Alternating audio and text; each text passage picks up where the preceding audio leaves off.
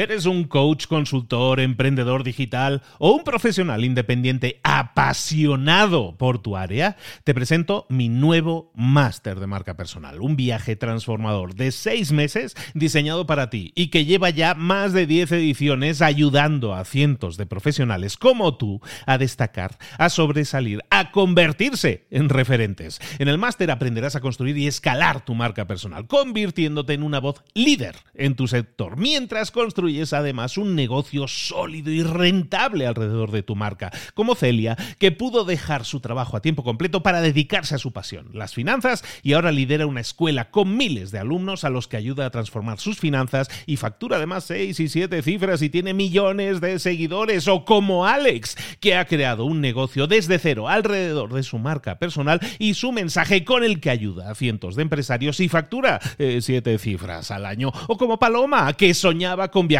por el mundo y que ahora vive como nómada digital con cientos de miles de seguidores y más de 17.000 alumnos. Gracias al máster, su sueño pasó de ser una idea a una realidad rentable y reconocida. Este es el momento de que tú también dejes tu huella, de influir y de vivir por fin de tu pasión. Visita librosparaemprendedores.net barra marca y descubre muchas más historias de éxito de gente que confió en nuestro método. En junio comenzamos además la nueva generación y añadimos más novedades, más servicios y más soporte que nunca. Únete a la élite de profesionales que ya están cambiando sus vidas. ¿Estás listo? ¿Estás lista para desarrollar tu marca personal y ser nuestra próxima historia de éxito? Pues visita librosparaemprendedores.net barra marca y comencemos. ¿Por qué unos emprendimientos tienen éxito y a otros no les va tan bien? Porque unos tienen éxito y otros fracasan. ¿Es que la idea de negocio era mejor? ¿Es que tenían más ingresos o más dinero para invertir? ¿Es que era el momento adecuado y en el nuestro no lo era? Hoy vamos a hablar de un libro que nos dice que cualquiera de esas casuísticas puede ser correcta, que los negocios que tienen éxito lo tienen porque tienen una ventaja. ¿Cuál es esa ventaja que podríamos llamar injusta? Incluso en algunos casos, pues hay muchos tipos de ventajas que nosotros podemos tener o no tener, en nuestro caso, en nuestro emprendimiento, y que pueden ser la clave para que tengamos éxito. Hoy te voy a hablar de un libro que se llama The Unfair Advantage, que es básicamente la traducción sería La ventaja injusta. No está en español. Es el libro de negocios, premio libro de negocios del año 2021 en, en el Reino Unido. Y como no está en español, permíteme la licencia de bautizarlo en español como Emprende con ventaja, que es el libro que vamos a ver aquí y ahora en Libros para Emprendedores. Sin más, comenzamos.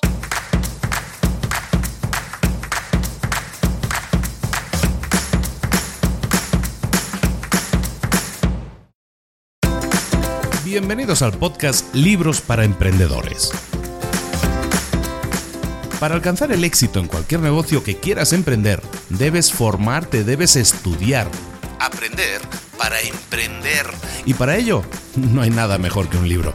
En el podcast Libros para Emprendedores te ayudamos de tres maneras. Primero, seleccionando los mejores libros del mercado para ayudarte a emprender, a mejorar en tu emprendimiento. Segundo, te ofrecemos gratis un resumen de los puntos más valiosos explicados en cada libro. Y tercero, te damos finalmente pasos a seguir para poner en práctica todas esas lecciones aprendidas y así poder acortar tu camino hacia el éxito ya sea marketing, ventas, liderazgo, emprendimientos, mentalización, eh, vamos a analizar lo mejor de lo mejor, de los mejores libros del mercado y te lo vamos a dar todo bien masticadito y listo para ser aplicado.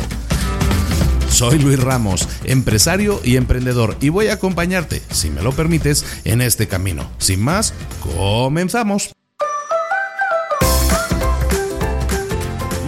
A todos, esto es Libros para Emprendedores. Aquí estamos de nuevo listos, preparados para analizar un libro, para extraer esas, esas lecciones importantes de un libro que te puedan servir para ponerlo en práctica y en este caso para emprender con éxito, sabiendo que hay una serie de ingredientes que te van a permitir o que te van a dar una ventaja a la hora de emprender y que tengas más posibilidades de éxito. Esto no es una ciencia exacta, esto no son matemáticas, no son dos más dos, son cuatro, pero lo que sí es cierto es que tener una serie de ventajas te permite tener más posibilidades de tener éxito. Hoy vamos a hablar de emprendimiento, vamos a ver de cómo crear una startup, cómo crear un emprendimiento, una idea de negocio, vamos a hablar de gestión de equipos, vamos a hablar de muchas cosas, pero sobre todo vamos a hablar de tus ventajas.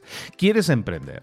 Te planteas emprender, necesitas dar una serie de pasos. Es un libro que me ha sorprendido muy agradablemente y quiero compartir contigo hoy. Está escrito, está publicado en el año 2021 y escrito por dos emprendedores de Reino Unido que se llaman Ash Ali y Hassan Kuba, emprendedores con más de 20 años de experiencia y que lo que hacen es volcar toda esa experiencia en una serie de pasos que tú debes seguir si quieres alcanzar el éxito en tu startup, con tu startup, con tu negocio, con tu emprendimiento. Tenemos que hablar de ideas de negocio, sin duda. Tenemos que hablar de cómo gestionar o cómo configurar un equipo, sin duda.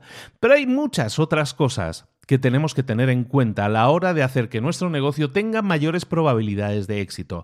Hay tres cosas que vamos a estar tratando en el episodio de hoy. La primera tiene que ver con el mindset, con la forma en que nosotros enfocamos nuestra mente, cómo pensamos. El mindset adecuado que debemos adoptar si queremos tener éxito con nuestra startup. Lo segundo que vamos a ver es cómo identificar tus ventajas, qué son esas cosas que ya tienes ahora mismo y que te pueden servir para generar éxito en el negocio. Y lo último que vamos a ver, oye, son el paso a paso para construir una startup de éxito. Entonces vamos a empezar, son tres fases que vamos a ver. La primera, el mindset, la mentalidad de éxito, la mentalidad que tienes que adoptar si quieres que tu negocio tenga éxito. La clave para el éxito emprendedor se basa en tener claras cuáles son tus ventajas, esas cualidades que tienes, esas condiciones que al final son activos que tú tienes y que van a hacer que que tengas una ventaja, que te destaques sobre tu competencia. Por ejemplo, a lo mejor tú eres una persona que tiene mucho carisma y eso pues eh, a lo mejor te permite influenciar de forma más fácil a otras personas.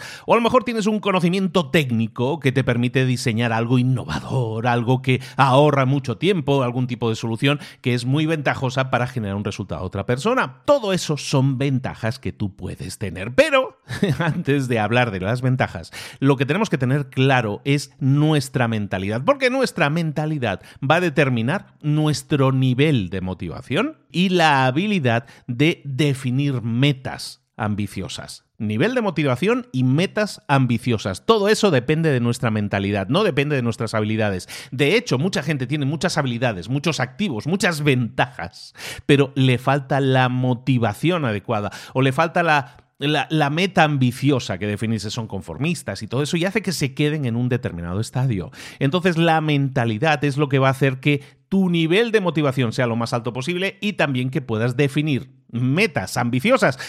pero realistas. Si no tienes esa mentalidad, cualquier acción que tú vayas a tomar probablemente no vaya a tener éxito. Por eso vamos a hablar de dos aspectos muy importantes para tener la mentalidad adecuada. Primero, entender, entender que tanto el trabajo como la suerte importan. Eso es lo primero que vamos a hablar ahora. Y lo segundo, que tenemos que tener, tenemos que conocer nuestro propósito. Por lo tanto, hablemos de trabajo duro y hablemos también de suerte.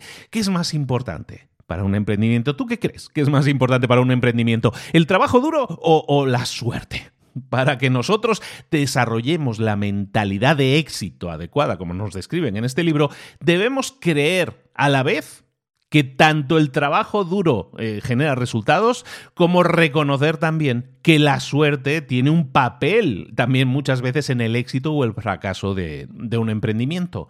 Cuando tú estés lanzando, estás creando una startup, un emprendimiento, eso te va a requerir de esfuerzo, de dedicación, bueno, de muchísimo esfuerzo y muchísima dedicación. No vas a conseguir el mismo nivel de éxito si te dedicas poco a un negocio, si te dedicas a tiempo parcial, un ratillo. No, pues eso va a generar dar posibilidades de éxito menores que si te dedicas mucho y estás trabajando en profundidad. El trabajo duro importa, claro que importa, es una inversión que tú estás haciendo. Entonces, si nosotros tenemos eh, a lo mejor muchísimo dinero o tenemos mucha suerte, pues claro que eso nos va a influir en el resultado o en generar nuevas oportunidades. Pero, por ejemplo, si a lo mejor tú tienes un competidor en el nicho de mercado en el que quieres entrar, tienes un competidor que heredó una gran fortuna, mucho dinero de sus papás, eh, pues, y tú a lo mejor estás iniciando una startup y tú lo estás haciendo con el poco dinero que tienes, es decir, con lo que has ahorrado, evidentemente tú no puedes esperar el mismo nivel de éxito que la otra persona, por lo menos a priori. Por lo menos en principio. ¿Por qué? Pues esa persona tiene una ventaja sobre ti. Y hay que reconocer esas ventajas. ¿Qué puedes hacer? Entender cuáles son tus ventajas y, bueno, uno va a poder invertir dinero. Vamos a ver que eso a lo mejor no es tan ventajoso, luego lo vamos a ver, pero a lo mejor esa persona va a invertir dinero, pero tú vas a invertir otras cosas. Y eso en el medio plazo, en el largo plazo, puede ser mucho más importante. A lo mejor tú no puedes invertir dinero, pero puedes invertir trabajo duro. Excelente inversión. En cambio, si tú crees que solo la suerte determina el éxito, quizás te resignes, quizás empieces a, pensar que, pues si total esto es un tema de suerte, ¿para qué me voy a esforzar? ¿Para qué voy a siquiera intentar lanzar mi negocio si esto es un tema de suerte? Hay gente que le va bien y hay gente que no le va bien. Entonces el trabajo duro claro que importa, pero no es garantía de resultado y también la suerte tiene un factor e interviene, aunque no garantiza un resultado. Entonces, ¿cuál es el mindset? ¿Cuál es la mentalidad que nosotros debemos tener? Bueno, pues tenemos que tener la mentalidad de entender que hay una serie de factores que están bajo mi control y ahí interviene mucho el trabajo duro, todo lo que yo puedo invertir y si yo tengo una meta clara, pues agresivamente voy a buscar esa meta y voy a buscar conseguirla y voy a invertir todo aquello que tengo, todos mis activos. Eso sin duda. Pero también tengo que reconocer que hay una serie de factores que están fuera de mi control. Esta, esta, mentalidad de entender que hay cosas que están en mi mano y cosas que no están en mi mano, pero que existen, que son factores que están ahí, me va a ayudar a tener una motivación mayor.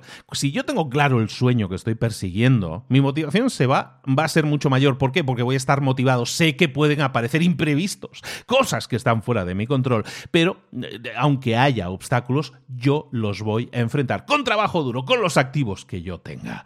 Entonces, por un lado, estábamos hablando de que el mindset tiene que ver con el trabajo duro y el tema de la suerte, ¿no? Que estábamos comentando ahora, pero también tiene que ver con la definición de un propósito, un propósito que valga la pena. Y ese es el segundo elemento esencial de una mentalidad de éxito. Si tú no tienes un propósito claro, un propósito atractivo, atractivo y con fuerza a la hora de iniciar un negocio, entonces no vas a tener la motivación necesaria para que cuando aparezcan los obstáculos tengas la energía necesaria para superarlos. Entonces piensa, piensa con mucho cuidado cuál es el porqué que está detrás de ese camino que vas a recorrer, porque es el porqué el que le va a dar sentido que cuando aparezcan los obstáculos sigas adelante. Para motivación, entonces, si tenemos que definir un propósito claro, hay toda una serie de cosas que herramientas que podemos utilizar, y este en este caso, en el libro hablan, lo mencionan así: em, em, metas externas y metas internas. ¿Qué es una meta externa? Pues puede ser a lo mejor, oye, quiero ganar o quiero ingresar determinada cantidad de dinero, o quiero ser famoso, o quiero que me inviten a programa o quiero ser parte de tal programa. Bueno, pues eso es una meta externa. Pero también tenemos que tener metas internas. Esa meta interna a lo mejor es una meta que te va a dar satisfacción, ¿no? Quiero ayudar a, la gente mayor a que tenga una mayor calidad de vida. Quiero ayudar a la gente pobre de tal, de tal zona, tal situación, a que salgan de esa media de pobreza. Claro que tenemos que tener metas. Y metas externas son totalmente válidas también. El ganar mucho dinero es una meta totalmente válida. Y te va a hacer sentir muy bien, pero en el corto plazo. La de verdad, la meta interna es la que te va a motivar, la que te va a llevar en el largo plazo a querer generar resultados. Las metas a corto plazo, por ejemplo la de ganar dinero, claro que te proporciona satisfacción, pero lo que vas a hacer es que si tienes una meta a largo plazo, lo que vas a hacer con las metas a corto plazo, ganar más dinero, es reinvertirla para conseguir hacer tu meta realidad. Y esa es la verdadera motivación en la cual siempre podemos tener algo mucho más prosaico, algo más del dinero, todas estas cosas, pero también algo que le dé sentido a todo lo demás y que es lo que tire realmente del carro. En este libro nos enfrentamos en este punto con un tema de conflicto, porque hay conflicto con otros libros, como casi siempre. Cada uno tiene su óptica. Tú toma de lo que nosotros estamos viendo en estos libros de libros para emprendedores, quédate con aquello que realmente te sume, con aquello que esté alineado contigo. Hemos visto libros, eh, yo que sé, El obstáculo es el camino, hemos visto libros como el del 10X, en los cuales las metas ambiciosas, las metas exageradas, ¿no? A la que no, ¿quieres ganar 100? No, tienes que ganar 1000, ¿no? La, meta 10X. O lo del obstáculo es el, el camino, ¿no? En el que hablábamos de, de, metas exageradas, metas muy grandes, ¿no? Prácticamente que parezcan inalcanzables. En este libro, al contrario, hablan de metas ambiciosas, pero que, que sea ambiciosa, que sea inspiradora, pero que sea realista, de acuerdo a tus circunstancias actuales. Entonces, si tú estás en unas circunstancias actuales que yo estoy sin trabajo y a lo mejor la meta a la que yo aspiro es ganar, yo qué sé, 5 mil dólares al mes o el equivalente, pues es una meta ambiciosa, pero también es inspiradora y realista. Pero a lo mejor si tú dices, yo estoy sin trabajo, no estoy generando nada y lo que quiero es generar 5 millones de dólares, pues a lo mejor no es una meta tan realista. Cada autor tiene su enfoque. ¿no? También hablan de que cuando pones este tipo de metas, nunca estás satisfecho porque son mucho más difíciles de alcanzar y entonces siempre mantienes tu motivación. Pero hay personalidades, cada personalidad es diferente y a lo mejor para ti poner una meta totalmente exagerada, como decíamos en esos otros libros de Gran Cardón o de Ryan Holiday, estamos hablando de libros que te plantean metas que están inalcanzables a, a priori, pero que según ellos te van a mantener la motivación. Depende de ti. Toma aquello que a ti te funcione. A lo mejor pones una meta realmente exagerada y lo que haces es, como la ves tan inalcanzable, pues mm, desisto de ella porque dices, nunca la voy a alcanzar. Y a lo mejor tener una meta mucho más asequible te mantiene en línea con esa mentalidad de éxito.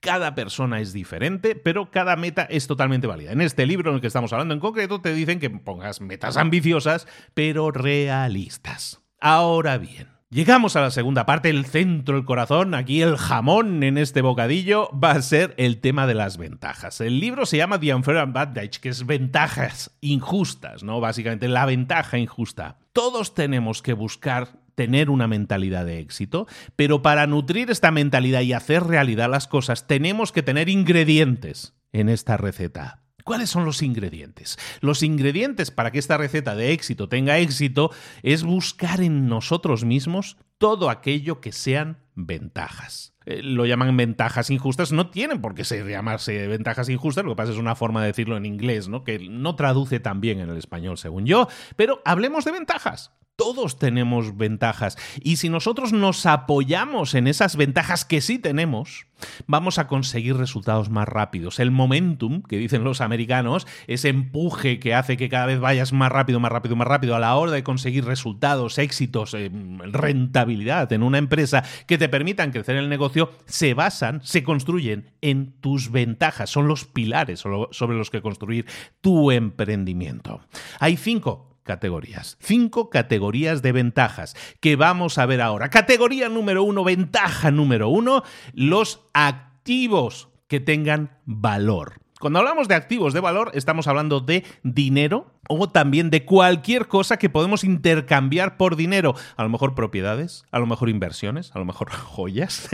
si nosotros podemos eh, conseguir vender esa joya y conseguir dinero, es como si tuviéramos activos que tienen un cierto valor. Es decir, activos que me generan dinero en efectivo, por llamarlo así. A lo mejor tengo ya el dinero en efectivo. Si tú tienes suficiente dinero para financiar el lanzamiento de tu emprendimiento en los y tienes dinero para mantener ese emprendimiento durante los primeros meses de operación, que normalmente se pierde dinero, entonces si tú tienes todo eso, perfecto, tienes un activo, tienes una ventaja sobre muchas personas que no lo tienen. Recuerda, cuando nosotros estamos hablando de, de arrancar un negocio, no hablamos solo del arranque en el día uno cuánto me he gastado, sino el día uno cuánto me he gastado para arrancar el negocio y luego una serie de meses de operación en los cuales eh, la operación de ese negocio tiene que estar garantizada, los sueldos garantizados, la luz, el agua, todo lo necesario para que ese negocio siga funcionando tiene que estar garantizado, ¿no? Eso por un lado. Y luego aparte tu vida. Tú estás invirtiendo tiempo en tu negocio tienes tu vida cubierta, es decir, los temas del alquiler o la letra que estés pagando de la casa, la comida, el colegio de los niños, todo eso está cubierto en esos seis meses, ese primer año de operación por lo menos, hasta que el negocio sea rentable, sí o no. Si no lo está, Da igual que el negocio tenga buenos fondos, si tu vida no está garantizada, es decir, si tu subsistencia no está garantizada, entonces no vas a poder trabajar y vas a sacar dinero de la empresa, con lo cual la empresa se va a perjudicar. Los activos son muy importantes y son una ventaja a la hora de lanzar un negocio. Pero ojo a esto que te voy a comentar ahora. Muchísima gente cuando escucha esto dice, claro, la ventaja, el, el tener dinero siempre es una ventaja. Bueno, puede ser una ventaja. Y hay mucha gente que se queja amargamente de, claro, como yo no tengo dinero, yo no voy a ser emprendedor de éxito. No es cierto. No es cierto. Hay muchísima gente que tiene dinero y que invierte en negocios si no le va bien. El tener muchos activos que tengan un cierto valor puede ser una desventaja en algunos casos. No garantiza el éxito. Te garantiza que puedes arrancar un negocio, que puedes probarlo, pero no te garantiza el éxito. De hecho, muchas gente, muchas personas que han fundado una empresa que tenían dinero, que les iba bien, y dicen, pues venga, vamos, aquí pongo el dinerillo para la empresa y esto lo arrancamos, pero ya han fallado de forma espectacular, aunque han tenido esa ventaja, aunque han tenido ese privilegio. ¿Por qué? Porque muchas veces el dinero excesivo hace que la gente se vuelva vaga, se vuelva floja, no quiera trabajar tanto. ¿Por qué? Pues total, como ya tengo dinero, esto lo pago, esto no lo hago. Entonces realmente no ponen el esfuerzo necesario para que su empresa tenga éxito. Y ese esfuerzo, el trabajo duro que decíamos en el punto anterior, es necesario siempre para que tengamos éxito. Entonces, cuidado cuando decimos, no, como tiene dinero, claro que le va a ir bien. No es una garantía. Hay que trabajar duramente y hay que trabajar con inteligencia para que ese dinero cunda, para que genere resultados. Entonces, ¿tenemos esa ventaja, sí o no? ¿Cómo saber si tú tienes esta ventaja, la ventaja de tener activos valiosos. Es muy fácil de entender, ¿no? Tienes el dinero suficiente para fondear, para invertir en tu empresa y por lo menos para tener seis meses de operación de la empresa, sí o no. Si la respuesta es sí, entonces tienes esta ventaja de los activos. Si no la tienes, no la tienes. ¿eh? Pero entonces, ¿qué puedes hacer si no tienes esa ventaja y consideras que la necesitas sí o sí? Pues tienes que trabajar para mejorar esa ventaja. ¿Cómo mejorar tu ventaja? Oye, pues vamos a, pensar en varias opciones si tú no tienes el dinero, pues a lo mejor la idea de negocio de empezar que te requiera mucha inversión, pues no es realista. Entonces, ¿por qué no escoger una idea de negocio que no te requiera mucho dinero al inicio, una que tenga que ver con servicios, por ejemplo. O a lo mejor antes de iniciar el negocio, si sabes que vas a necesitar X cantidad de dinero, ¿por qué no voy a trabajar durante los próximos seis meses, un año, para ahorrar la suficiente cantidad de dinero para así yo qué sé, apretarme un poquillo el cinturón y ahorrar el dinero suficiente. O a lo mejor, porque si yo ya estoy trabajando y ya estoy ahorrando, a lo mejor incluso puedo hacer un esfuerzo adicional y trabajar los sábados y los domingos haciendo algunas labores de freelance, ¿sabes? Vendiendo mis servicios por separado. Eh, y yo qué sé, eso a lo mejor me genera un ingreso adicional que acelera mi ahorro para que tenga el dinero necesario para arrancar mi startup y tener fondeo para los próximos seis meses de operación. En definitiva, tenemos que, si detectamos que esa es una ventaja que no tenemos, tenemos que trabajar para solucionarla. Tenemos que generar ahorros necesarios para que podamos iniciar nuestro negocio, para que podamos apostarle a nuestro negocio y entonces sí tengamos la ventaja del dinero para sostener esa empresa por lo menos seis meses a un año. Ventaja número dos es la del conocimiento, la educación. El conocimiento, la educación, la, educación formal e informal, ¿eh? el aprendizaje. YouTube es, es, conocimiento y puede ser educación también, ¿no? O las... Eh, la experiencia que hayas tenido en la vida, has trabajado previamente en un determinado perfil de trabajo y eso te ha generado experiencias. Eso es conocimiento. O la educación formal o informal. Como explican en el libro, si tú tienes eh, fundamentos sólidos de conocimiento sobre una temática eh, compleja o algo que puede generar un impacto en el crecimiento de tu startup, eso te va a permitir tomar mejores decisiones. Si yo sé mucho de ese tema y quiero lanzar una empresa en ese tema, pues como yo tengo mucho conocimiento sobre ese tema, yo puedo tomar mejores decisiones porque conozco ese mercado, conozco cómo funciona, puedo tomar mejores decisiones. Claro que es un activo. Claro, cuando nosotros pensamos en conocimiento, educación, llegamos a un punto en el cual hay mucha gente que dice, no, no, no, yo no voy a empezar un negocio hasta que no tenga un curso de esto, esto, esto, esto hecho. ¿Y qué sucede? La parálisis por análisis, ¿no? Cuando nosotros tenemos conocimiento, pero tenemos demasiado conocimiento, pero no lo ponemos en práctica, eso es contraproducente. Por ejemplo, a lo mejor tú tienes muchísimo conocimiento, has estado estudiando durante mucho tiempo, pero no has iniciado ningún negocio, no lo has puesto en práctica, no tienes una experiencia práctica. ¿Qué sucede? Que empiezas a pensar en todas las posibilidades. Es que como yo sé mucho de finanzas, puede que haya problemas con finanzas. Como sé mucho de marketing, puede que haya problemas y las campañas de marketing no funcionen. Si empiezas a ponerte barreras potenciales a la hora de empezar un negocio, que realmente no son reales todavía. Están todas en tu cabeza porque tienes demasiado conocimiento. El demasiado conocimiento tampoco es bueno. Lo que tenemos que hacer es canalizar ese conocimiento y entender que claro que puede haber barreras, claro que puede haber amenazas a una determinada situación, pero lo voy a escanear y voy a intentar no morir de ansiedad a la hora de evitar este esta parálisis por análisis de analizar demasiado las cosas y al final nunca hacer nada. Cuidado con el conocimiento, con la acumulación de conocimiento, que como por aquí decimos, no nos lleva mucho a menos que pasemos a la acción. Entonces, vamos a analizarnos, vamos a autotestarnos, vamos a hacernos un test. ¿Eres tú una persona que tiene esa ventaja? ¿Que tiene la ventaja del conocimiento de la educación? Pues te tienes que interrogar a ti mismo, a ti misma y decirte, a ver, Considera que es aquello que eh, tienes como entrenamiento formal, como experiencia. Eh, ¿Entiendes conceptos difíciles o complejos del, nicho de mercado en el que estás?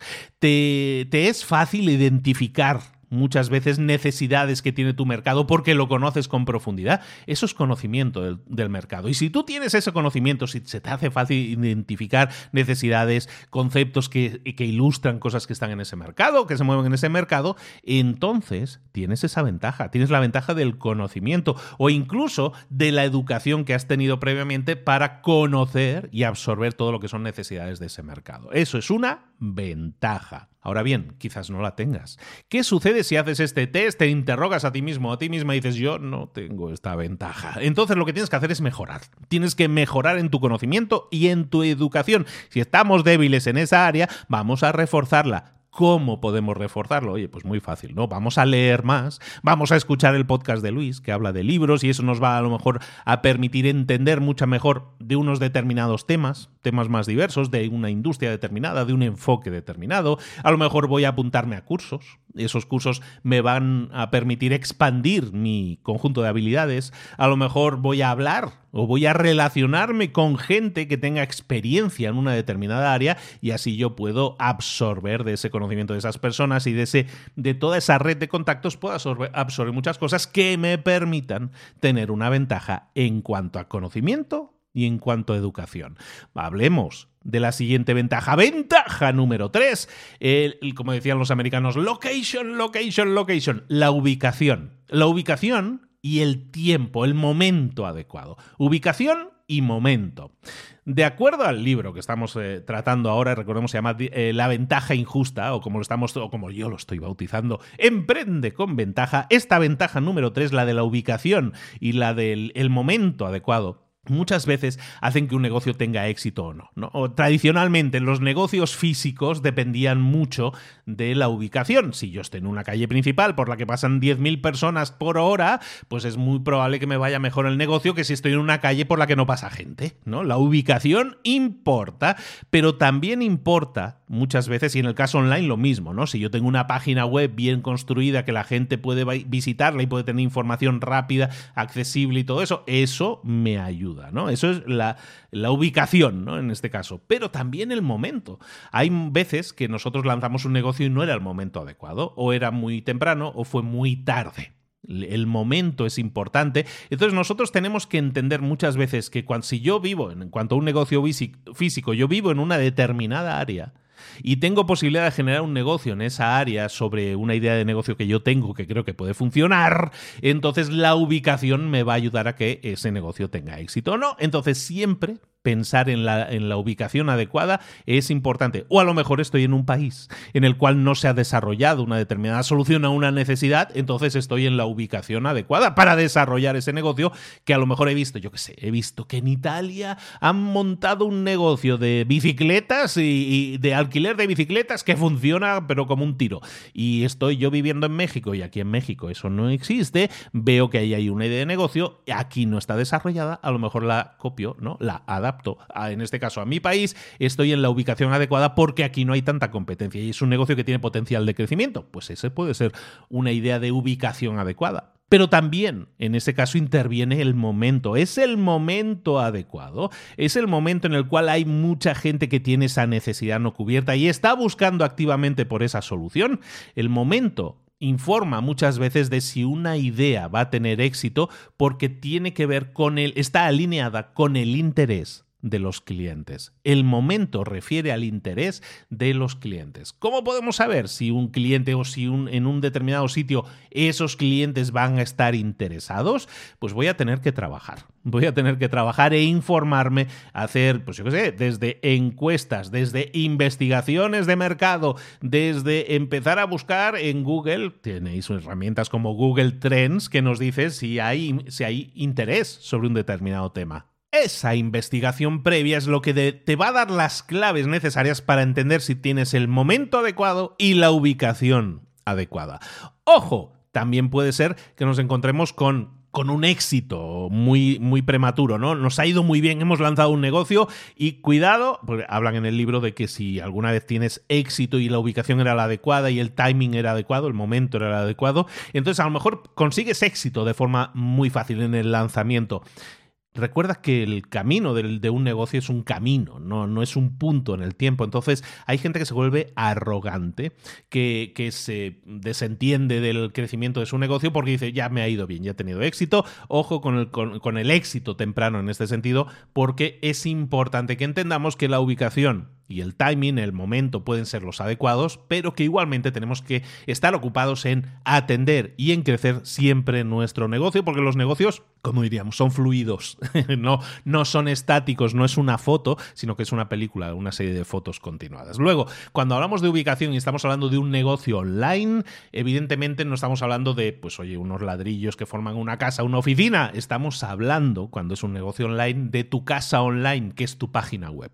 Tu página web es obligatoria, hoy día es obligatorio para todo negocio, físico o no, pero si tienes una página web porque tienes un negocio que es virtual, obligatoriamente esa es tu ubicación y tu ubicación hace que tú puedas tener una ventaja o no. Entonces, hablemos de tu ventaja. ¿Tienes la ventaja de la ubicación? ¿Tienes la ventaja del momento? ¿Cómo saberlo? Pues si tú tienes un negocio físico, puedes analizar, oye, tengo mucha gente que pasa por delante de mi negocio físico, tengo mucha gente que entra. ¿Es el perfil de gente a la que yo quiero atraer o no? Si es así, entonces tienes una ventaja porque tienes la ubicación adecuada o has estudiado o has descubierto que esa es la ubicación adecuada. También puedes evaluar una idea de negocio y, simplemente ver si hay unas tendencias al alza sobre ese tipo de interés de negocio a la hora de decir es el momento adecuado para lanzar un negocio. Entonces siempre edúcate en ese sentido de cómo está la situación actualmente, tanto a nivel de ubicación como a nivel de, mm, del momento, para ver si tienes esa ventaja. ¿Qué pasa?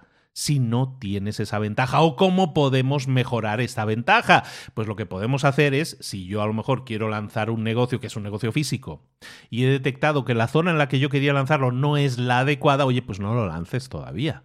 Vamos a buscar la, la región, la zona, la ciudad adecuada que tenga tanto los clientes como los recursos que tú necesitas para que ese negocio tenga éxito. Que a lo mejor tu negocio es online, tu negocio es en línea, es una página web, bueno, pues entonces lo que vas a intentar es que la ubicación de tu página web sea mejor, que tu página web sea muy visitable y funcione muy bien y todo eso, perfecto, pero ¿Qué es la ubicación de tu página web? Hoy en día la ubicación de tu página web va a ser Google. Entonces, ¿dónde aparecen los resultados de Google? ¿Aparecen en la primera página, al principio? Eso es algo que tienes que trabajar, sobre todo cuando tienes un negocio digital, que tu SEO, lo que llaman el posicionamiento en los buscadores, SEO, S-E-O, eh, que es la optimización para motores de búsqueda, eh, la hayas trabajado y de esa manera aparezcas mejor. Esa es la ubicación digital de tu negocio, donde van a encontrar a tu negocio. Ventaja número 4. Habilidades interpersonales. Habilidades interpersonales es la forma en la que tú te relacionas y también tu capacidad de persuasión a clientes potenciales, a empleados, a gente que va a invertir en tu negocio. Tienes que ser capaz de relacionarte y esas habilidades interpersonales hay gente que las tiene más desarrolladas y otra y otra que no. Si tienes habilidades interpersonales excelentes, eso te va a dar una ventaja brutal, gigante, porque muchas veces el éxito de un emprendimiento, el éxito de una startup se basa únicamente en tu habilidad para ganar o para influir en otros, para ganar una venta, para influir en otros y generar ventas. Es importante desarrollar esas ventajas. Claro, eh, no todo el mundo es igual, no todo el mundo tenemos las mismas fortalezas, las mismas habilidades o, o las mismas debilidades. Entonces, cuando hablamos de relacionarnos con otras personas, la clave aquí es entender cuáles son tus fortalezas y acentuarlas, y todo aquello que sean tus debilidades también reconocerlas e intentar acomodarlas lo mejor posible. A lo mejor, si tú eres una persona muy introvertida, a lo mejor lo que necesitas es ponerle un poco de esfuerzo en situaciones en las que normalmente tiendes a cerrarte, oye, vamos a forzarnos a conocer a nuevas personas. O también puedo buscar un socio, alguien que, que, complemente esto que a mí me falta. El socio que voy a buscar, entonces en ese caso debe ser alguien más extrovertido, alguien que le sea más fácil acercarse a la gente, convencer, eh, yo qué sé, pues convencer a la gente, cuando hablamos de convencer estamos hablando de persuadir en muchos casos eh, a gente que pueda trabajar con nosotros, a gente que pueda ser nuestro cliente. ¿Cómo saber? Si tú tienes esta ventaja. Entonces, si tú tienes la ventaja de las habilidades interpersonales. Bueno, básicamente analízate. Vamos a evaluar qué fácil nos es conectar con otras personas. Eres una persona que conecta, eh, tiene un estilo comunicativo que hace de forma intuitiva que la gente se sienta a gusto contigo, que la gente eh, pues fluya y empiece a hablar contigo. ¿O tú eres de esas personas que mm, consistentemente está al final de la barra y no habla con nadie? Si no tienes mucha seguridad con tus habilidades en este departamento, eh, en el libro te recomiendan que, le preguntes a familia, a, familia cercana, amigos y gente que, que, opinen sobre cómo te relacionas con los demás. Y ahí vas a tener un feedback, esperemos que adecuado, para que entonces detectes si tienes esas habilidades o no. ¿Qué pasa si no tenemos habilidades interpersonales? ¿Qué pasa si no tenemos esta ventaja? Tenemos que mejorarla. Como toda ventaja, no es estática. La podemos mejorar. ¿Cómo? Mejorar nuestras habilidades interpersonales. Tienes que desarrollar esas habilidades. Y cosas que puedes hacer, pasa a la acción. Lo primero, haz más preguntas. Sé más inquisitivo, sé más inquisitiva, hacer más preguntas. Expresa interés en lo que la gente piensa, en lo que la gente siente si tú eres de esas personas que pregunta y luego está escuchando con atención a las respuestas, eso va a generar, eh, esto eh, le dicen, hay un estudio que dice que la curiosidad expande nuestra empatía. Cuanto más curiosos seamos, cuantas más preguntas hagamos, cuanto más nos interesemos por los demás, nuestra empatía se amplía. Y cuanto más empáticos somos, cuanto más somos capaces de, empatizar con las otras personas, de ponernos en su piel, eso nos permite comunicarnos mucho mejor y que las otras personas nos acepten mucho más y, y orbiten mucho más a nuestro alrededor. Luego, Sé consciente de tus reacciones emocionales. Muchas veces basamos nuestras decisiones en emociones, en el pálpito que siento en ese momento. Intenta reconocer tus emociones para no tomar decisiones basadas en algo que te excita en el momento o en algo que te enfurece en el momento. Tenemos que mejorar nuestras relaciones interpersonales también aprendiendo a dominar nuestras reacciones emocionales. Ventaja número 5, última ventaja que vamos a ver, es el prestigio, las conexiones sociales, podríamos decir incluso la marca personal. Nuestro prestigio, las conexiones a nivel social que nosotros podamos generar, estas conexiones nos generan una ventaja tremendamente injusta sobre los demás que nos permite destacar sobre los demás. Cuando tú tienes prestigio, estamos hablando, una marca personal desarrollada, estamos hablando del valor que otros te atribuyen a ti. No es como tú te ves, es como los otros te ven. Los otros te ven como el experto, te ven como el que más sabe en una determinada área. Eso es prestigio, eso es marca personal. Entonces en el libro hablan de que nosotros tenemos que siempre ser conscientes de si eso es eh, una ventaja que nosotros tenemos y si no que la trabajemos. Nuestras conexiones sociales nos van a ayudar a construir ese prestigio. Nuestras conexiones sociales significa las relaciones profesionales y personales que nosotros podamos generar.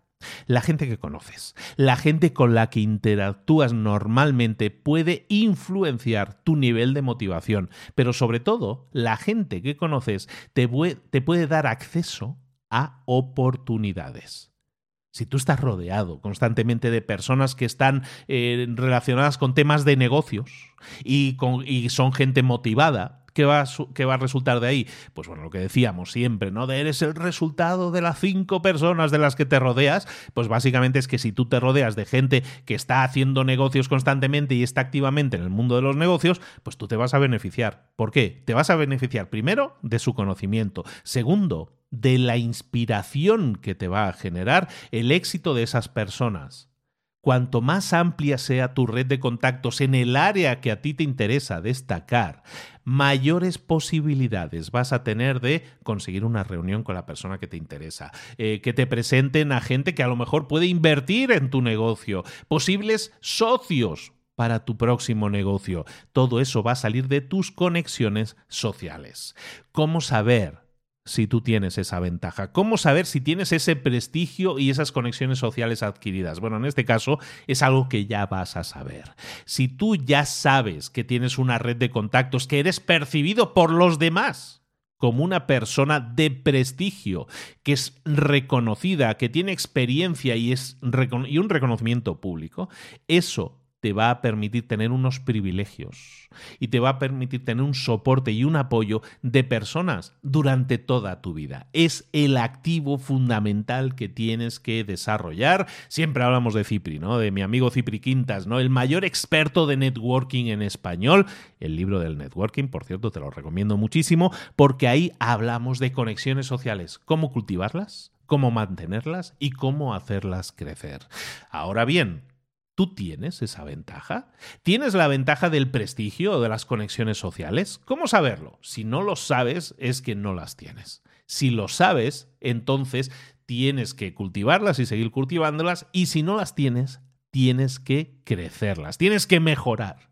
Recuerda, esto no es una foto, sino que estamos en movimiento. Si yo no tengo ahora mismo esa ventaja, la tengo que desarrollar, la tengo que cultivar. Entonces, si tú sientes que no tienes el prestigio, que tu red social eh, personal debería crecer, es un poco débil y puede mejorarse, cosas que puedes hacer, ser generoso con los demás.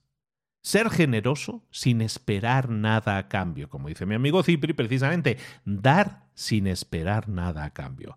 Incluso el hábito más pequeño de amabilidad puede ayudar a construir una relación, puede solidificar una relación con alguien que a lo mejor más adelante en el camino pueda ayudarte. Acostúmbrate a ser generoso sin esperar nada a cambio. Y luego, a nivel social, pues oye, Vamos a movernos. Si tú estás en casa encerradito, es muy difícil que conozcas a mucha gente, que no es lo mismo conocerlos en las redes sociales con un mensajito. Vamos a una reunión, a un grupo de networking, a gente que tenga los mismos intereses que yo. Me voy a relacionar con esas personas, me voy a forzar a relacionarme y a estar ahí presente, porque eso me va a inspirar, me va a generar más oportunidades, me va a permitir ampliar mi red de contactos, porque esas personas conocen otras personas. Acuérdate de los seis grados de separación. Un día hablamos de eso si queréis. En definitiva, siembra en cuanto a tus redes y tus conexiones sociales, siembra en cuanto a tu prestigio, porque eso te va a dar una ventaja competitiva sobre toda tu competencia. Llegamos al último punto. Llegamos a la última fase de este libro. Hemos hablado primero del mindset, de la mentalidad que tenemos que tener. Segundo, hemos hablado de las ventajas competitivas que podemos o no podemos tener y si no tenemos las tenemos que desarrollar. También hemos hablado en cada caso de cómo desarrollarlas. Ahora bien, Aquí hemos venido a emprender, ¿no? Decía, yo he venido aquí a emprender. Aquí no hemos hablado de emprender todavía. Hemos hablado de todos los ingredientes necesarios para emprender. Ahora bien, ahora vamos a tener el plan de acción. Terminamos con el plan de acción, los pasos a seguir para construir una startup, una empresa, un emprendimiento de éxito. En el libro nos hablan que hay dos tipos fundamentalmente de startups. Eh, los dos tipos son las startups de nicho y luego las startups de crecimiento rápido, de hipercrecimiento que llaman en el libro. ¿Qué es una startup de nicho? Eh, pues una startup de nicho o una startup lifestyle, ¿no? De estilo de vida, que llaman también en el libro, es básicamente un negocio, una pequeña mediana empresa, una pyme puede ser, un cualquier tipo de negocio de servicios también puede ser. Es es aquel negocio que le provee, que nos genera a los dueños de ese negocio con un ingreso sostenido en el tiempo. ¿Vale? Es una empresa que genera ingresos para, en este caso, para la persona que creó la empresa o para la persona que ha invertido en esa empresa. Puede ser un negocio físico, puede ser un negocio online. Estas startups de nicho normalmente son proveedoras de productos o servicios y el target, el público al que se dirigen, es un público relativamente pequeño. Por ejemplo, a lo mejor yo tengo una cafetería. Bueno, pues se, dedica, se dirige a un público relativamente pequeño y da un servicio o unos productos eh, sobre algo muy típico. A lo mejor tengo un curso, una academia de baile en línea, online. Bueno, pues eso también es una startup de nicho que da servicio, en este caso, a una base de clientes pequeña. O a lo mejor tengo un taller de reparaciones de coches, o a lo mejor yo tengo un servicio de de, yo qué sé, de grooming, ¿no? ¿Cómo le llaman? De lavado, peinado de perros, ¿no? A domicilio. Pues eso es una startup de nicho. Las startups de nicho eh, normalmente se crean con fondos propios. No necesitas inversión externa, no hay inversiones de gente, un, un, fondo de inversión que viene a invertir en tu empresa. Normalmente la arrancas con tu propio dinero o con tu propio esfuerzo, ¿no? Con las ventajas que hemos dicho que tú puedas tener. Y normalmente su potencial es limitado. ¿Por qué? Porque su atractivo también es limitado un inversor externo no va a invertir en esa empresa porque el potencial de crecimiento también es, en este caso, no es tan grande. Estas empresas pueden ser muy lucrativas, pueden generar muchísimo dinero y darte una altísima calidad de vida, por eso lo están llamando las startups de la calidad de vida, pero dan una calidad de vida al dueño de la empresa, dan una calidad de vida a los trabajadores en ese sentido, pero los beneficios normalmente suelen ser modestos.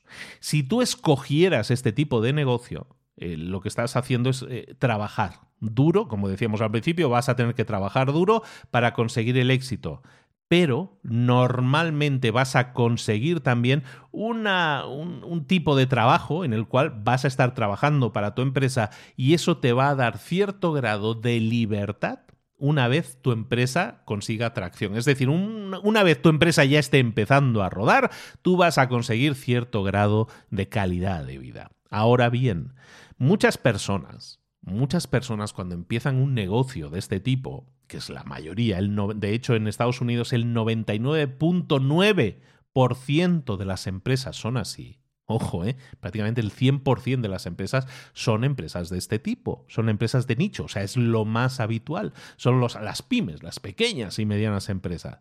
Esas empresas normalmente están creadas por una persona o por algunas personas, los fundadores, y se basan en que ese negocio les da libertad a esas personas. Y ese negocio, además, les guía porque es algo que les apasiona. El que le apasiona el café y monta su cafetería, el que es pastelero y monta su pastelería, les genera libertad, una sensación de libertad, y es algo que les apasiona. Normalmente el dinero no es el objetivo aquí, sino la sensación de libertad y la sensación de estar haciendo algo que te gusta que eso es algo que a la mayoría de gente le sirve. En Estados Unidos, eh, la, media de ingresos de alguien que tiene una pyme no es espectacularmente alto. Estamos hablando de unos 60 mil dólares al año, que es un buen sueldo, pero es un sueldo al fin y al cabo. Pero ese sueldo conlleva que esa persona está haciendo lo que le gusta, está haciendo lo que le apasiona y está llevando a cabo algo que le da cierto grado de libertad.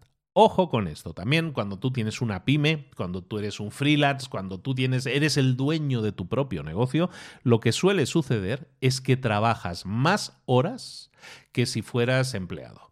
¿Vale? Para la gente que dice, no, mi calidad de vida se basa en el tiempo libre que yo tenga, ser emprendedor normalmente hace que trabajes más. Si como empleado trabajas 40, 45 horas, como el 40% de los dueños de negocio de pymes trabajan normalmente unas 60 horas a la semana. Eso tenlo en cuenta porque eso también son características a tener en cuenta de lo que te movemos. Pero ojo, si tú quieres montar eso, no eres raro, es lo más normal. El 99.9 de las empresas que se crean, por ciento de las empresas que se crean, son de este tipo. Estamos hablando que de otro tipo, que son las startups de hipercrecimiento, que llaman en el libro, o de que son, que tienen capacidad de ser escalables. ¿Vale? Ser escalables es básicamente normalmente algo que tú haces que te genera poco esfuerzo para hacerlo llegar a muchísima gente, ¿vale? Normalmente van a ser productos o servicios basados en tecnología, ¿vale? Porque es la tecnología la que nos permite hacer que este producto llegue a más personas un infoproducto, un curso en línea, ese tipo de cosas, pueden ser productos que pueden ser startups de hipercrecimiento, de alto crecimiento.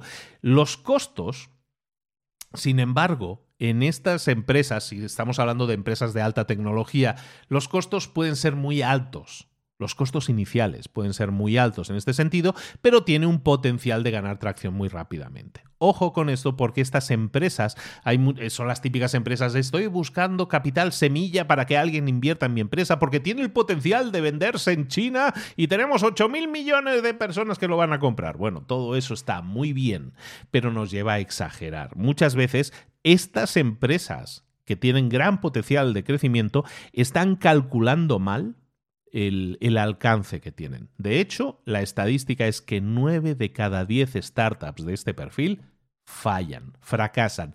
9 de cada 10 fracasan. ¿Por qué? La mayor, la mayor problemática es que los fundadores sobreestimaron, o sea, estimaron de más la demanda que había en ese mercado. Entonces, ¿qué ha pasado? Muchas veces hemos hablado de empresas de altísimo crecimiento y hay ejemplos de empresas de alto crecimiento. ¿Y qué ha pasado? Pues que había gente que invirtió en esas empresas, ¿no? Yo soy una, un inversor ángel, alguien que, que tiene capital riesgo para invertir y no sé qué, o estaba en una incubadora y me metieron ahí un millón de dólares o conseguí un fondo de inversión de no sé cuántos millones.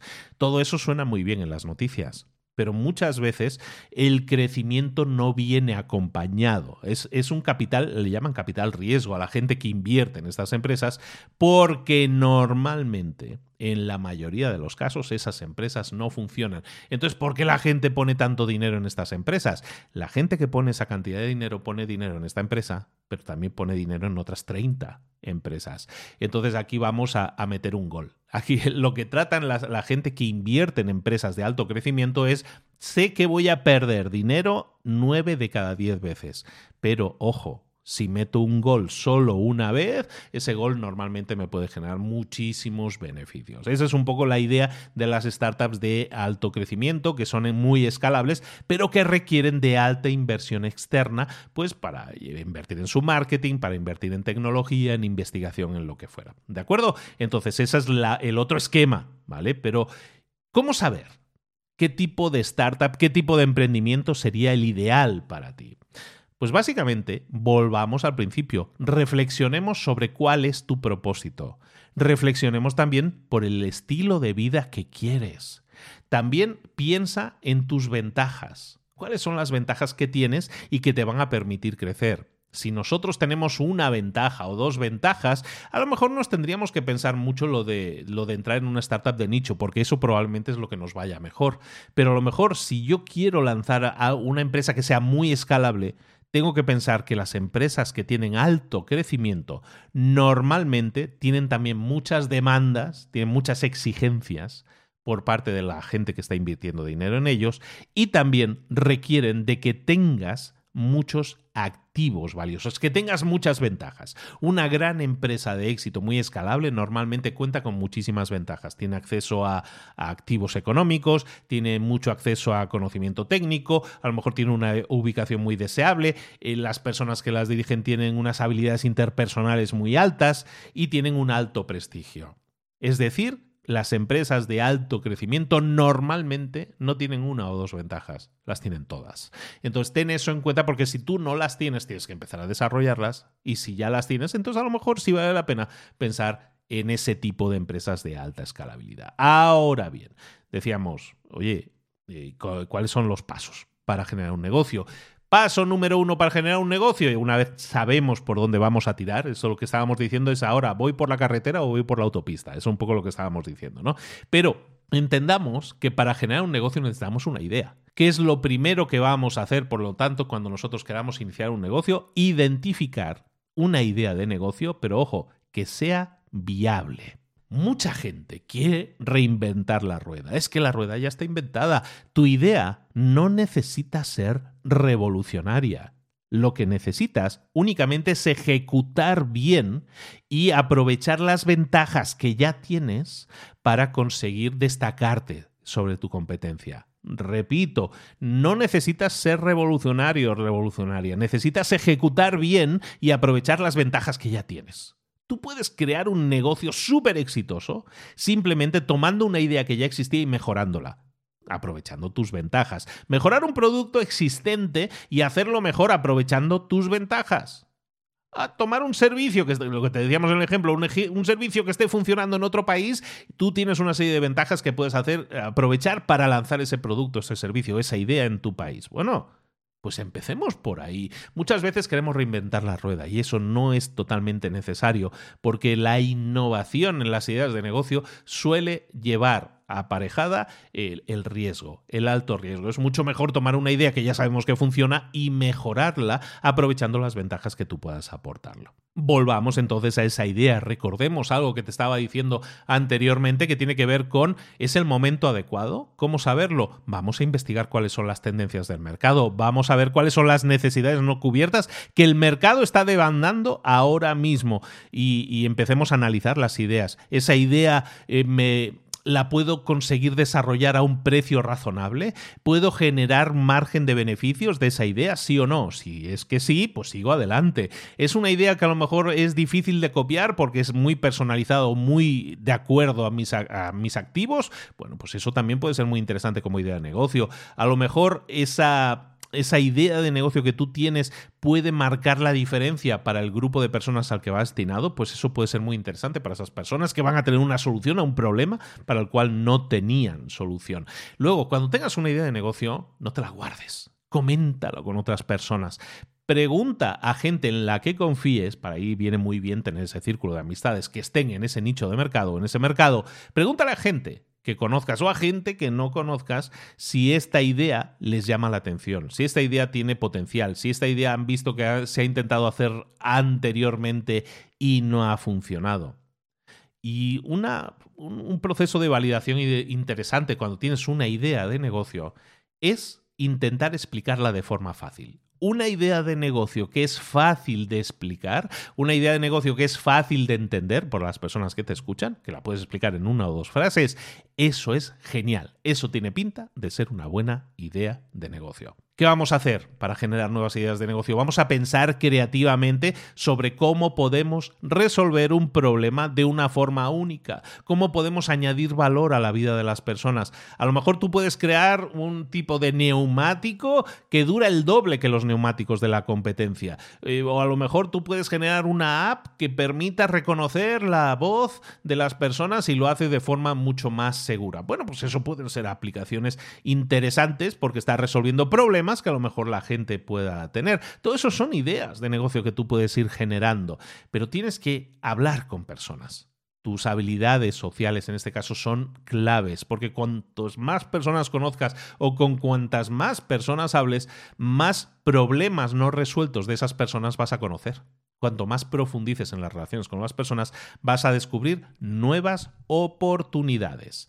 Ahora bien, una vez tengas tu idea de negocio, lo que tienes que asegurarte siempre es de que cumpla con dos criterios interesantes eh, y que son esenciales. El primero, que haya suficientemente gente dispuesta a pagar, que quiera ese producto o servicio y que esté dispuesta a pagar por ese producto o servicio.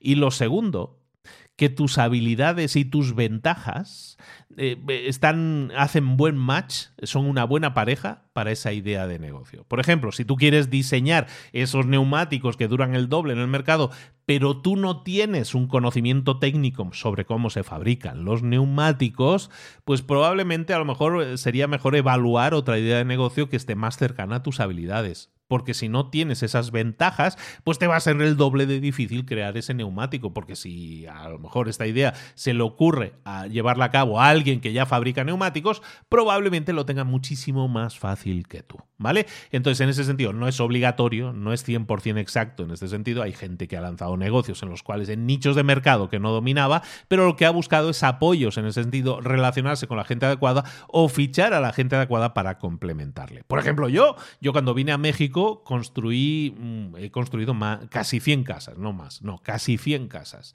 porque me dediqué al tema de la construcción durante muchos años y el tema de la inmobiliaria durante muchos años yo no tengo un pasado, unos estudios o unos activos como constructor, pero tenía otra serie de ventajas que podía invertir en este sentido y tenía otra serie de ventajas a nivel social, a nivel conocimientos y todo eso. ¿Qué es lo que hice? Suplir aquello que no era una ventaja, mis conocimientos técnicos. Y en este caso lo que hacía era contratar arquitectos que estaban alineados con lo que yo tenía, con mi visión y todo eso.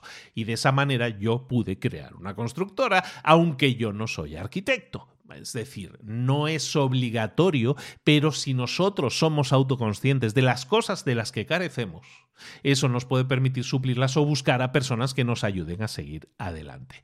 Vamos a terminar hablando del equipo, de la gente, eh, de un equipo ganador que nosotros podamos crear.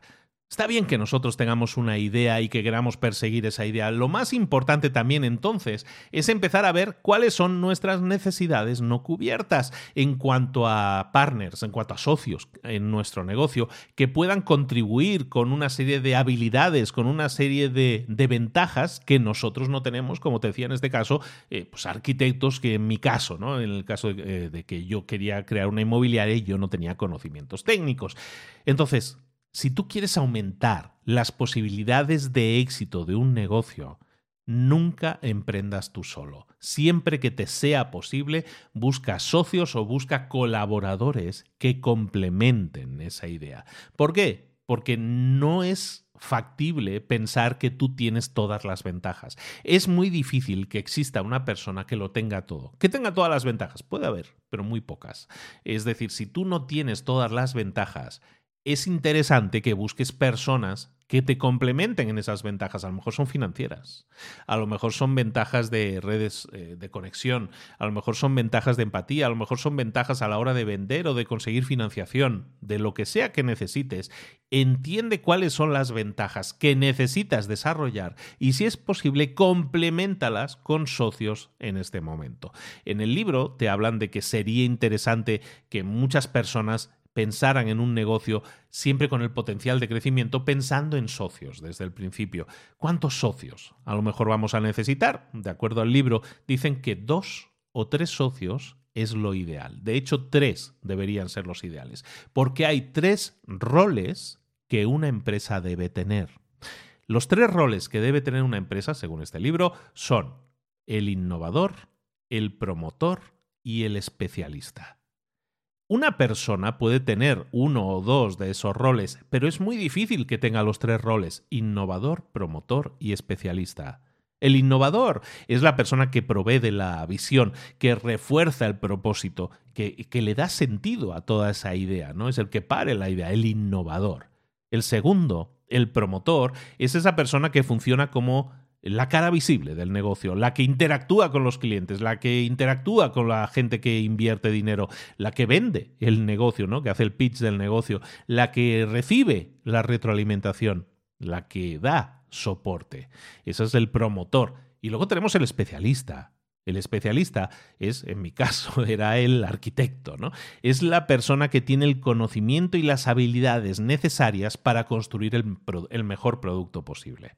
Es importante que entendamos que innovador, promotor y especialista es muy difícil que estén dentro de la misma persona, aunque hay personas que puedan tener esas características. Lo normal es que tengamos una persona que tenga una o dos de esas características. Pero si queremos montar un equipo, busquemos siempre que se cumplan esos tres roles, innovador, promotor y especialista. ¿Que son dos socios? Pues dos socios. ¿Que, necesitamos a las tres personas? Pues las tres personas. De hecho, tener tres personas es interesante porque siempre que haya debates o discusiones o haya votaciones, pues siempre se pueden decidir, pues siempre habrá dos contra uno en cualquier caso.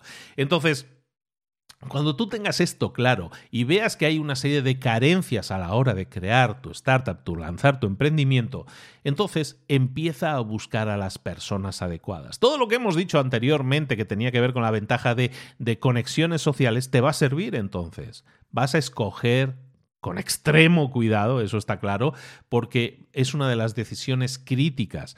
Hay muchas casuísticas en las que puede haber problemas. Y si este es el caso y no tienes claro realmente que quieres tener socios, te recomiendo mucho un libro, que es uno de los primeros que hicimos en libros para emprendedores, que es uno de los más escuchados, que se llama El libro negro del emprendedor, en que se habla de todas esas casuísticas en las que un negocio puede ir mal o que tenemos socios y las cosas van mal. Ese tipo de cosas son necesarias. ¿Cómo podemos evitar problemas si vamos a tener socios?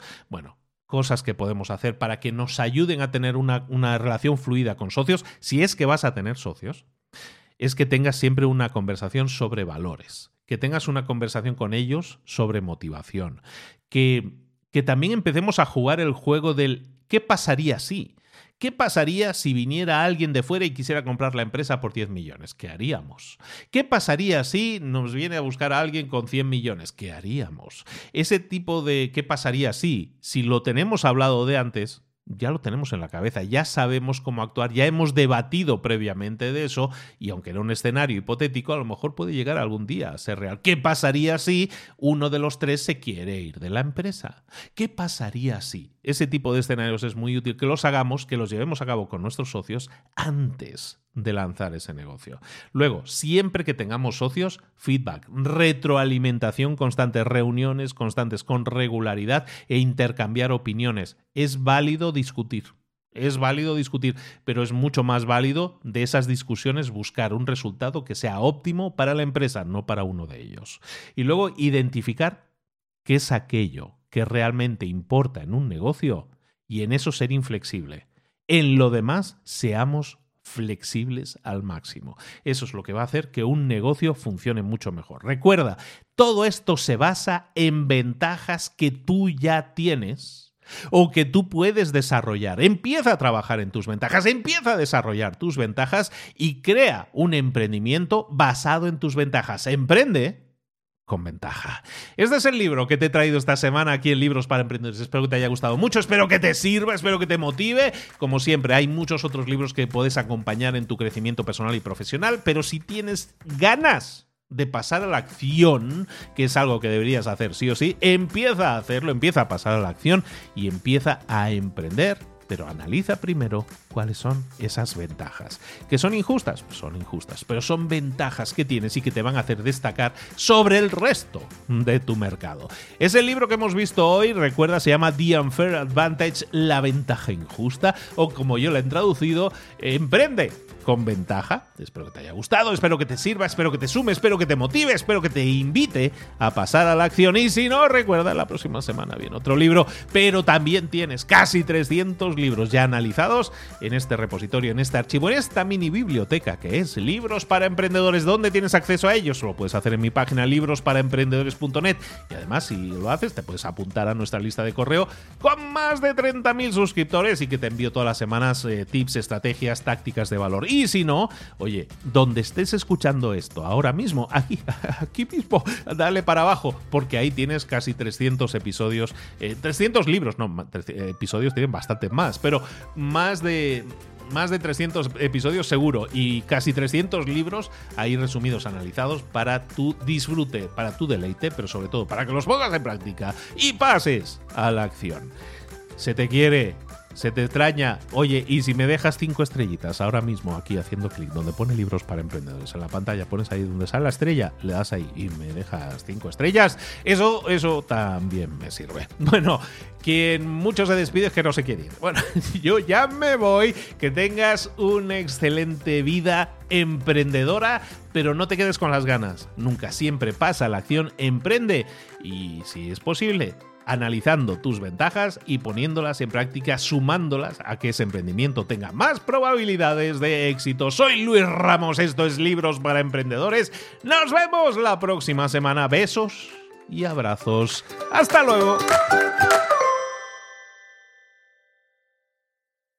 ¿Eres un coach, consultor, emprendedor digital o un profesional independiente apasionado por tu área? Te presento mi nuevo máster de marca personal, un viaje transformador de seis meses diseñado para ti y que lleva ya más de 10 ediciones ayudando a cientos de profesionales como tú a destacar, a sobresalir, a convertirse en referentes. En el máster aprenderás a construir y escalar tu marca personal, convirtiéndote en una voz líder en tu sector, mientras construyes construyes además un negocio sólido y rentable alrededor de tu marca, como Celia, que pudo dejar su trabajo a tiempo completo para dedicarse a su pasión, las finanzas, y ahora lidera una escuela con miles de alumnos a los que ayuda a transformar sus finanzas y factura además seis y siete cifras y tiene millones de seguidores, o como Alex, que ha creado un negocio desde cero alrededor de su marca personal y su mensaje con el que ayuda a cientos de empresarios y factura eh, siete cifras al año, o como Paloma, que soñaba con viajar por el mundo y que ahora vive como nómada digital con cientos de miles de seguidores y más de 17.000 alumnos. Gracias al máster, su sueño pasó de ser una idea a una realidad rentable y reconocida. Este es el momento de que tú también dejes tu huella, de influir y de vivir por fin de tu pasión. Visita librosparaemprendedores.net barra marca y descubre muchas más historias de éxito de gente que confió en nuestro método. En junio comenzamos además la nueva generación y añadimos más novedades, más servicios y más soporte que nunca. Únete a la élite de profesionales que ya están cambiando sus vidas. ¿Estás listo? ¿Estás lista para desarrollar tu marca personal y ser nuestra próxima historia de éxito? Pues visita librosparaemprendedores.net barra marca y comencemos.